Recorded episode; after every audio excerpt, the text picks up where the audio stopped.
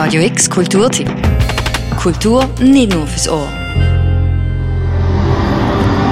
Hexerei, Schamanismus, Magic. Das sind keine bloßen Kinderfantasien, sondern Fußen auf geschichtlichen Ehrläufen. Verfolgungen und Mord und Totschlag im 16. und 17. Jahrhundert.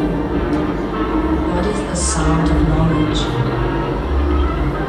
The music of power? Hexerei, Schamanismus und Magic, das gibt's heute immer noch. Aber anders, als ihr vielleicht meint. Hexen oder Menschen, die sich als solche bezeichnen, die sind heute oft sehr politisch, sind feministisch, antipatriarchisch, antikapitalistisch und setzen sich ein für Umwelt und Natur. Die Haltung und die Idee von der Hex, die stößt auch auf reges Interesse im regionalen Kunstschaffen. Aktuell zu sehen in der Ausstellung Wired Magic und zwar ausgerechnet im Heck, im Haus der elektronischen Künste auf dem Drehspitz. Weißt du, ich bin gestürzt und habe hier seltsame Dinge gefunden. Wurzeln, Büsche.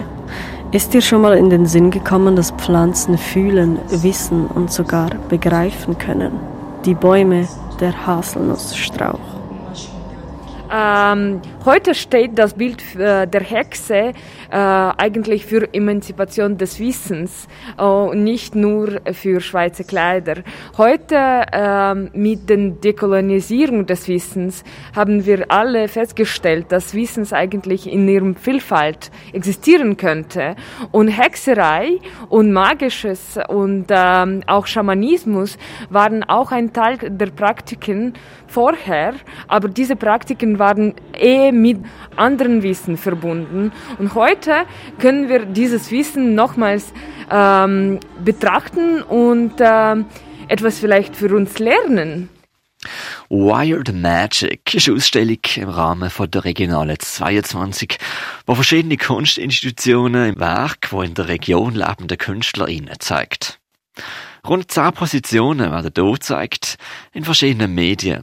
Von Videos, LED-Ventilatoren, von Virtual Reality bis zur Acrylmalerei. Allzu verwundert, dass so viele KünstlerInnen rund um die Chemiestadt Basel sich gerade dem Thema verschrieben haben, ist sie aber nicht, sagt Co-Kuratorin von der Ausstellung Julia Fisch. Nein, bin ich nicht überrascht. Ich merke, dass viele Prozesse jetzt laufen, die dieses Wissen einfach äh, nochmals neu zu entdecken und vielleicht Geschichte anders zu erzählen, dass es eben vielleicht keine Hexen, die bösen Hexen gab, sondern Menschen, die etwas anderes gemacht haben und deshalb wurden sie von der Gesellschaft nicht akzeptiert.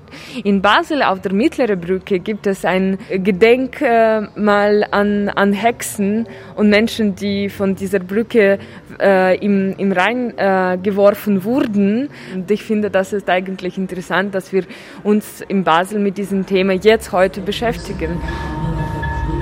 Oh, mach deine Fingernägel zu Spaten, deine Handflächen zu Schaufeln. O wirf die Erde auf die eine Seite und die Totenbank auf die andere.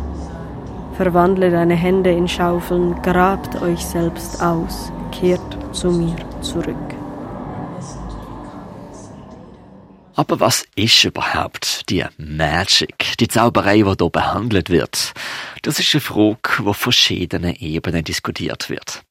Für viele sind Computer ja sowieso kleine Zauberkästen, wo niemand weiß, wie die überhaupt funktionieren. Und mit dem spielt auch der Künstler Till Langscheid. In seinem groß projizierten Video Trans Tag Ascensions zeigt er Gebirgsspitzen im Himalaya und zeigt Gebetsfahnen aus dem Tibet, digitalisiert und aufgehängt an einer Elektroschnur. Seine Aussage, Menschen beten zum Himmel und zur Cloud. Digitale Informationen, die umgeschickt werden, sind keine Einsen und Nullen mehr, sondern bekommen fast etwas Metaphysisches. Man muss ehrlich sagen, dass äh, äh, Cloud-Technologie befindet sich in der Erde und gar nicht in, im Himmel. Und Ziel äh, spielt ein bisschen mit unserer Wahrnehmung von Technologie, dass wir eigentlich äh, äh, Technologien manchmal äh, mit etwas Magisches verbinden, weil diese Prozesse für uns unbekannt sind.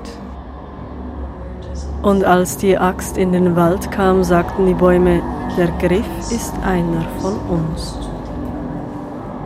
dass Informationen nicht einfach abgerufen werden, sondern dass Wissen quasi beschworen wird. Um das geht's im Schamanismus. Das Schulwissen, das ist nämlich unvollständig, aus ganz verschiedenen Gründen.